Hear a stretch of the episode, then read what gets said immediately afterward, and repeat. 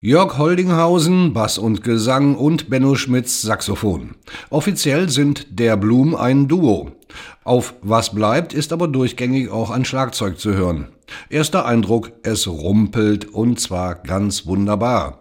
Daran ist auch ein gewisser Tom Waits schuld. Es gab nie die Intention, wir machen eine rumpelige Platte, sondern das ist so eine Ästhetik, die man dann mag und bei der man dann hängen bleibt. Das ist gut, lass es uns so machen. Irgendwo im Hinterkopf ist dann halt dann auch der Tom Waits gewesen, der irgendwie mit seiner Swordfish Trombone diese rumpelige Platte irgendwie, die ich so viel gehört habe, der dann plötzlich sich meldet und sagt, ja, mach das mal, so ist es gut. Frag die Bank im Stadtpark woher sie diese verdammte Geduld nimmt.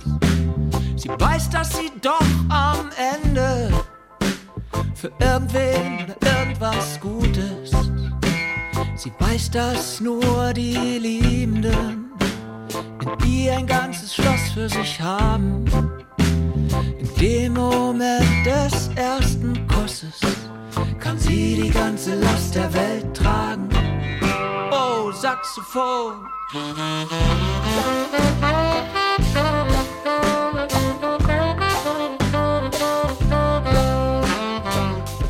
Das herrliche Gerumpel ist aber nicht das einzige ohrenfällige Merkmal von Was bleibt. Der Klang insgesamt fällt sofort auf. Für den zeichnet der Mischpult-Magier Benny Spitzmüller verantwortlich und nicht nur dafür. Es ist für mich unglaublich, wie der sich selbst persönlich in diesen Mix mit eingebracht hat und wie der das nach vorne gebracht hat. Und wenn was nicht funktioniert, dann sagt er das und dann bin ich damit nach Hause gegangen und habe dann nochmal probiert, was zu machen. Es gibt einige Lieder, die haben zehn verschiedene musikalische Versionen durchlaufen, bis sie so auf der Platte gelandet sind, wie sie sind. Und die Lieder sind aber immer die Lieder geblieben. Wenn der Text für sich trägt, dann kann erstmal nicht so viel schiefgehen. Dein helles Lachen in der Nacht, der nette Mann im Supermarkt, das Lagerfeuer hinterm Haus, das Kind in deinem Das Lied, das ich dir sang,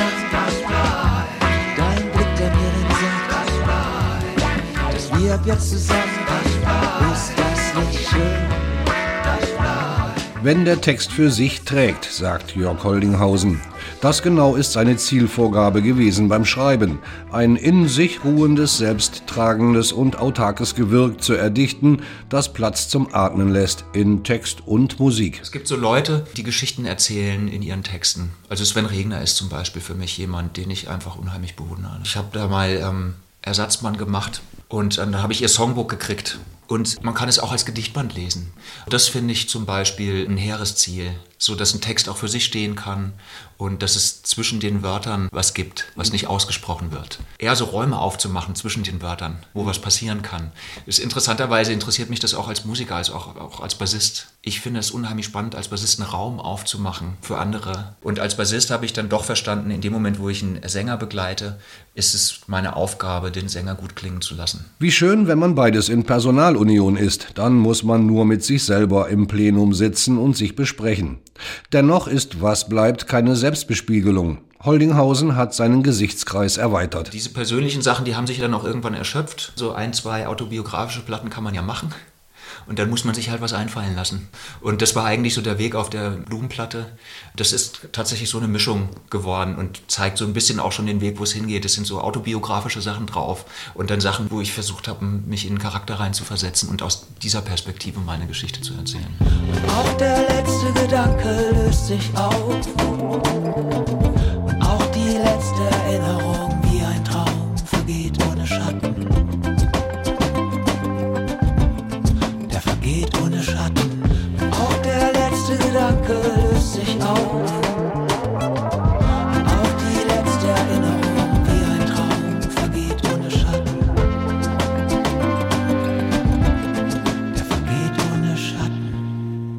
Fantasie schweifen lassen und Geschichten ausdenken ist Jörg Holdinghausen zur zweiten Natur geworden. Durch zwei kaum arbeitsfähige Nieren hat er große Teile seiner Kindheit und Jugend im Krankenhaus zugebracht, vollgepumpt mit Cortison. Nachdem er unter Berücksichtigung aller Konsequenzen die Medikamente abgesetzt hatte, wurde er erst richtig krank, dann aber gesund. Und was bleibt? Dass wir eine unheimliche Kraft, Gedanken haben. Was ich da zum Beispiel natürlich massiv mitgenommen habe, ist Fantasie. Das hat mich nicht von anderen Kindern unterschieden, aber es war vielleicht noch ein bisschen ausgeprägter, weil es für mich ein Ausweg aus dem Krankenhaus war. Ich war immer in irgendwelchen Geschichten drin und habe mir immer irgendwas ausgedacht. Muss man den Albumtitel Was bleibt in diesem Zusammenhang versöhnlich nennen? Es ist eine Frage. Eigentlich hätte man noch ein Fragezeichen hinten dran machen können.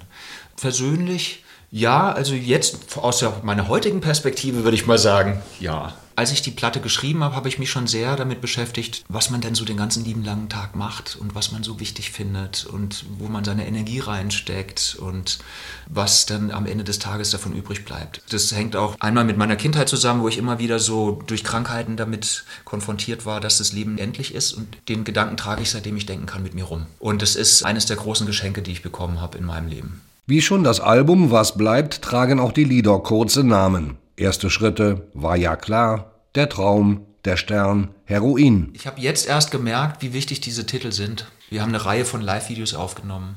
Erstes ist schon draußen und das heißt Heroin. Und man sieht ja auch immer so ein bisschen an den Klickzahlen, wie viele Leute dann so ein Video sehen und so. Ne? Heroin haben einfach fünfmal so viele Leute angeguckt wie andere Titel von uns, die wir auf YouTube rausgebracht haben. Mit Klickzahlen hat Jörg Holdinghausen allerdings außerhalb von YouTube nichts mehr zu schaffen. Unternehmen, die Daten sogar von persönlichen Kontakten abgreifen oder Bezahlschranken einbauen, sobald man einmal in die Suchtfalle geraten ist, und das alles für überwiegend sinnfreie Posts, da will er nicht mehr mitmachen. Selbst dann nicht, wenn es eigentlich geschäftsschädigend ist. Ich habe ja mit dieser Platte tatsächlich entschieden, aus, mich aus den sozialen Medien zu verabschieden. Das war erst eine persönliche Entscheidung und dann eben auch eine berufliche Entscheidung zu sagen, okay, ich versuche jetzt mal eine Platte rauszubringen, ohne die sozialen Medien zu bedienen.